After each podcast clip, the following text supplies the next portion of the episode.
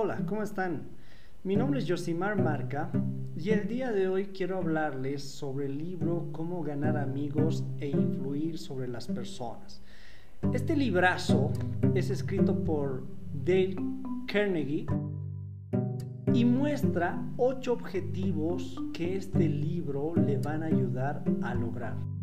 El primero dice salir de una rutina mental, concebir nuevas ideas, adquirir nuevas visiones, descubrir nuevas ambiciones. Es evidente que nosotros como personas en algún momento de nuestra vida profesional nos hemos quedado estancados. Este libro nos va a ayudar a salir de nuestra zona de confort y pensar pues de una manera diferente. Entonces, este es uno de los objetivos que presenta este libro. El segundo dice, hacer amigos rápida y fácilmente. ¿Cuántos de nosotros hemos tenido dificultades al momento de hacer amigos? En lo personal, yo soy una persona que le cuesta mucho hacer nuevos amigos, ¿no? Y este libro nos va a ayudar para eso. Tercer punto, aumentar su popularidad. Cuarto, lograr que los demás piensen como usted. Para cualquier vendedor este es un tema primordial, importante. Hacer que las personas piensen como usted es probablemente lo más difícil de hacer. Pero en el desarrollo del libro lo vamos a conseguir. ¿Qué más tenemos? Aumentar su influencia, su prestigio, su habilidad de lograr que las tareas se realicen. Otro objetivo, proceder ante las quejas, evitar discusiones, preservar sus relaciones humanas afables y agradables. El objetivo número 7, convertirse en un mejor orador, un conversador más jovial. Y el 8, despertar entusiasmo entre sus asociados. Hacer que las personas hagan cosas porque quieren hacer es probablemente uno de los temas más difíciles para cualquier emprendedor.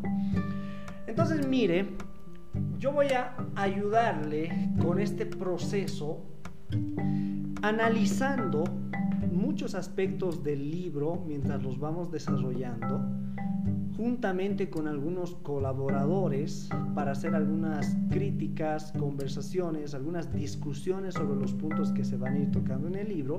Y en este primer capítulo yo voy a leer la primera parte del libro, que dice, si quieres recoger miel, no des puntapiés a la colmena. Si quieres recoger miel, no des puntapiés a la colmena. Y va de la siguiente manera.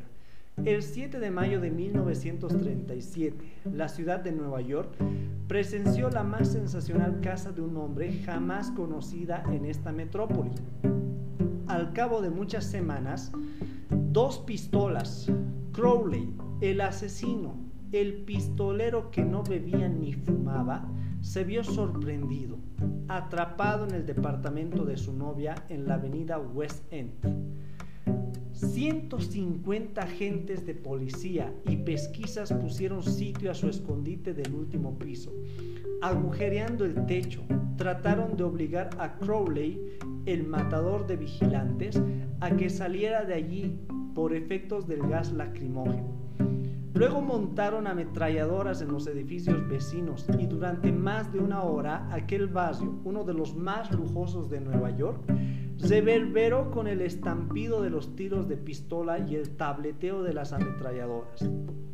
Crowley, agazapado tras un sillón bien acolchonado, disparaba incesantemente contra la policía. Diez mil curiosos presenciaron la batalla. Nada parecido se había visto jamás en las aceras de Nueva York. Cuando Crowley fue finalmente capturado, el jefe de policía Mulroney declaró que el famoso delincuente era uno de los criminales más peligrosos de la historia de Nueva York. Es capaz de matar, dijo, por cualquier motivo. Pero ¿qué pensaba dos pistolas Crowley de sí mismo? Lo sabemos, porque mientras la policía hacía fuego graneado contra su departamento, escribió una carta dirigida a quien corresponda y al escribir la sangre que emanaba de sus heridas dejó un rastro escarlata en el papel. En esta carta expresó Crowley, tengo bajo la ropa un corazón fatigado. un corazón bueno, un corazón que a nadie haría daño. Poco tiempo antes, Crowley había estado dedicado a abrazar a una mujer en su automóvil, en un camino de campo en Long Island. De pronto un agente de policía se acercó al coche y dijo, quiero ver su licencia. Sin pronunciar palabra, Crowley sacó su pistola y acalló para siempre al vigilante con una lluvia de plomo. Cuando el agente cayó, Crowley saltó del automóvil, empuñó el revólver de la víctima y disparó otra bala en el cuerpo tendido. Y este es el asesino que dijo, tengo bajo la ropa corazón fatigado, un corazón bueno, un corazón que a nadie haría daño. Crowley fue condenado a la silla eléctrica. Cuando llegó a la cámara fatal de Sing Sing, no declaró, por cierto, esto es lo que me pasa por asesino. No, dijo, esto es lo que me pasa por defenderme. La moraleja de este relato es, dos pistolas Crowley no se echaba la culpa de nada. ¿Es esta una actitud extraordinaria entre criminales? Si así le parece, escuche lo siguiente. He pasado los mejores años de la vida dando a los demás placeres ligeros, ayudándoles a pasar buenos ratos, y todo lo que recibo son insultos, la existencia de un hombre perseguido. Quien así habla es Al Capone. Sí, el mismo que fue enemigo público número uno, el más siniestro de los jefes de bandas criminales de Chicago. Capone no se culpa de nada, se considera en cambio un benefactor público, un benefactor público incomprendido a quien nadie apreció. Y lo mismo pensaba Duchess Schultz antes de morir por las balas de otros pistoleros en Newark Dulce Schultz, uno de los más famosos criminales de Nueva York, aseguró en una entrevista para un diario que él era un benefactor público y lo creía. He tenido interesante correspondencia con Lewis Lewis, que fue alcalde de la famosa cárcel de Sing Sing en Nueva York, sobre este tema y según él, pocos de los criminales que hay en Sing Sing se consideran hombres malos. Son tan humanos como usted o como yo. Así raciocinan, así lo explican todo pueden narrar las razones por las cuales tuvieron que forzar una caja de hierro o ser rápidos con el gatillo. Casi todos ellos intentan con alguna serie de razonamientos falaces o lógicos justificar sus actos antisociales, aún ante sí mismos, y por consiguiente mantienen con firmeza que jamás se les debió apresar. Si Al Capone, dos pistolas Crowley, Duchess Schultz, los hombres y mujeres desesperados tras las rejas de una prisión no se culpan por nada. ¿Qué diremos de las personas con quienes usted, lector o yo entramos en contacto? John Wanamaker, fundador de las tiendas que llevan su nombre, confesó una vez, hace 30 años he aprendido que es una tontería regañar a los demás Bastante tengo con vencer mis propias limitaciones, sin irritarme por el hecho de que Dios no ha creído conveniente distribuir por igual el don de la inteligencia. Wanamaker aprendió temprano su lección. En cambio, yo he tenido que ir a los tumbos por este mundo durante un tercio de siglo antes de que empezara a amanecer.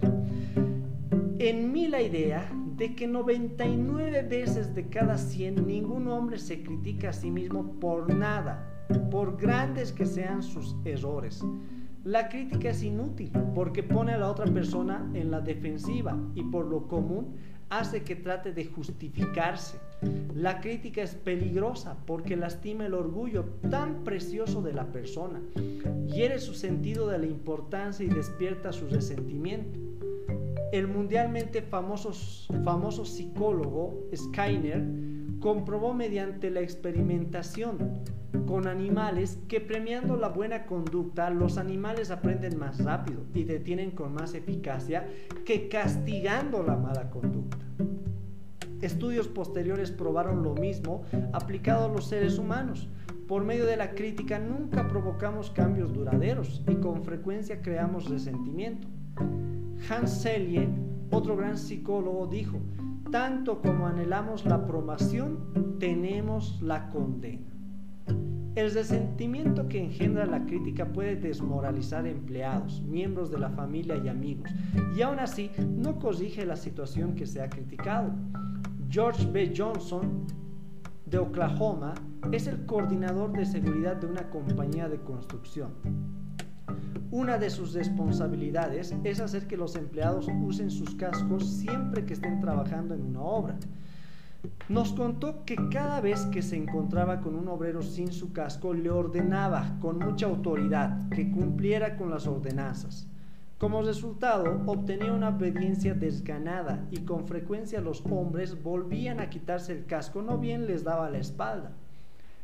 Decidió probar un método diferente y cuando volvió a encontrar un obrero sin el casco, le preguntó si el casco les resultaba incómodo o no le iba bien.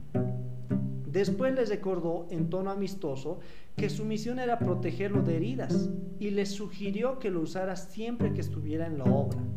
El resultado de esta actitud fue una mayor obediencia a las reglas sin resentimiento ni tensiones emocionales.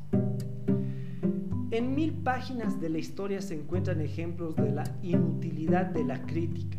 Tomemos por ejemplo la famosa disputa entre Theodore Roosevelt y el presidente Taft. Una disputa que dividió el Partido Republicano, llevó a Woodrow Wilson a la Casa Blanca, escribió un nuevo capítulo en la Guerra Mundial y alteró la suerte de la historia. Recordemos rápidamente los hechos. Cuando Theodore Roosevelt abandonó la Casa Blanca en 1908, ayudó a Taft a que se le eligiera como presidente y luego se fue a África a cazar leones. Al regresar, estalló. Censuró a Taft por su política conservadora. Trató de ser ungido candidato a una tercera presidencia, formó el partido del Alce y estuvo a punto de demoler el republicano. En la elección que hubo después, William Howard Taft y el Partido Republicano vencieron solamente en dos estados, Vermont y Utah la derrota más desastrosa jamás conocida por el partido. Theodore Roosevelt culpó a Taft, pero ¿se consideró culpable el presidente Taft? Claro que no. Con los ojos llenos de lágrimas dijo así, no veo cómo podía haber procedido de otro modo. ¿A quién se le ha de echar la culpa? ¿A Roosevelt o a Taft? No lo sé. Francamente ni me importa. Lo que trato de hacer ver es que todas las críticas de Theodore Roosevelt no lograron persuadir a Taft de que se había equivocado. Solo consiguieron que Taft tratara de justificarse y que reiterarse con lágrimas en los ojos. No veo cómo había podido proceder de otro modo. O tomemos de ejemplo del escándalo del Teapot Dome Oil. Fue un asunto que hizo clamar de indignación a los diarios del país durante los primeros años de la década de 1920. Conmovió a la nación entera. Nada parecido había sucedido jamás en la vida pública norteamericana, al menos en la memoria contemporánea.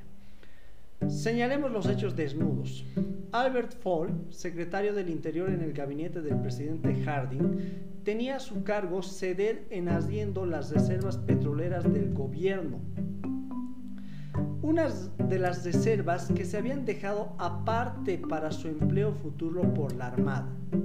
El secretario Fall no efectuó una licitación, no, entregó directamente el contrato, un negocio redondo, jugoso, a su amigo Edward. Y a su vez hizo al secretario Ford un préstamo, según le placía llamar a esta operación, de 100 mil dólares.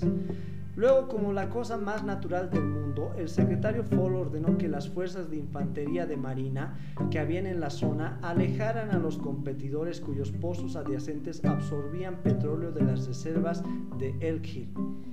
Estos competidores, desalojados de sus tierras a punta de bayoneta, corrieron a los tribunales y destaparon así públicamente el escándalo de Tepo, Teapon Tal fue el clamor que la administración de Harding quedó arruinada, la nación entera se sintió asqueada y el Partido Republicano estuvo a punto de verse destruido. Y Albert Fall purgó su condena tras las rejas de una cárcel. Fall fue censurado crudamente, censurado como lo han sido pocos hombres públicos. ¿Se arrepintió? Jamás. Años más tarde, Herbert Hoover dio a entender en un discurso público que la muerte del presidente Harding se había debido a la preocupación mental que sentía por la traición de un amigo.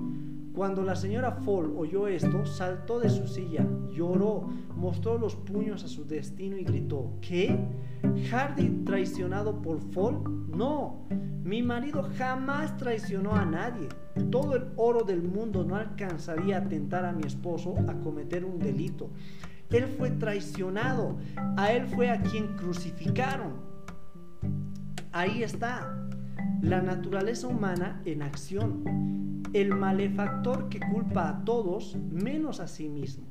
Todos somos iguales, de modo que cuando usted o yo nos veamos inclinados un día, cualquiera de nosotros a criticar a alguien, recordemos a Al Capone, a Dos Pistolas, a Albert Fall y comprendamos que las críticas son como palomas mensajeras, siempre vuelven al nido. Comprendamos que la persona a quien queremos corregir y censurar tratará de justificarse probablemente de censurarnos a su vez. O como el amable Taft de decir, no veo cómo podía haber procedido de otro modo. Bien, creo que hasta este punto el mensaje es claro. Generalmente las personas llegamos a justificarnos ante cualquier situación. No importa si es algo pequeño, ¿no? algo minúsculo, muy diminuto ante los ojos de la sociedad y de sí mismo, o es algo grande, ¿no? algo que puede incluso darse a conocer de manera internacional.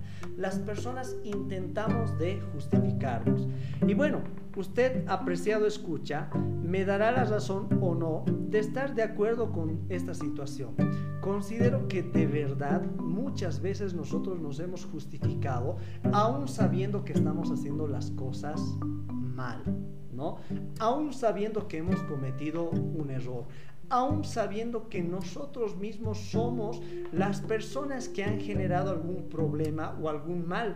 Intentamos justificar esta acción. Sería de valientes y de personas muy conscientes de sí mismos el hecho de admitir algún error que nosotros hemos cometido. Mire, la lectura está, está muy buena hasta este momento. Este, como le decía, es un libro muy, pero muy interesante. Entonces, muchas gracias por escucharme el día de hoy. Soy Josimar Marca y lo espero en la siguiente parte de este capítulo número 1.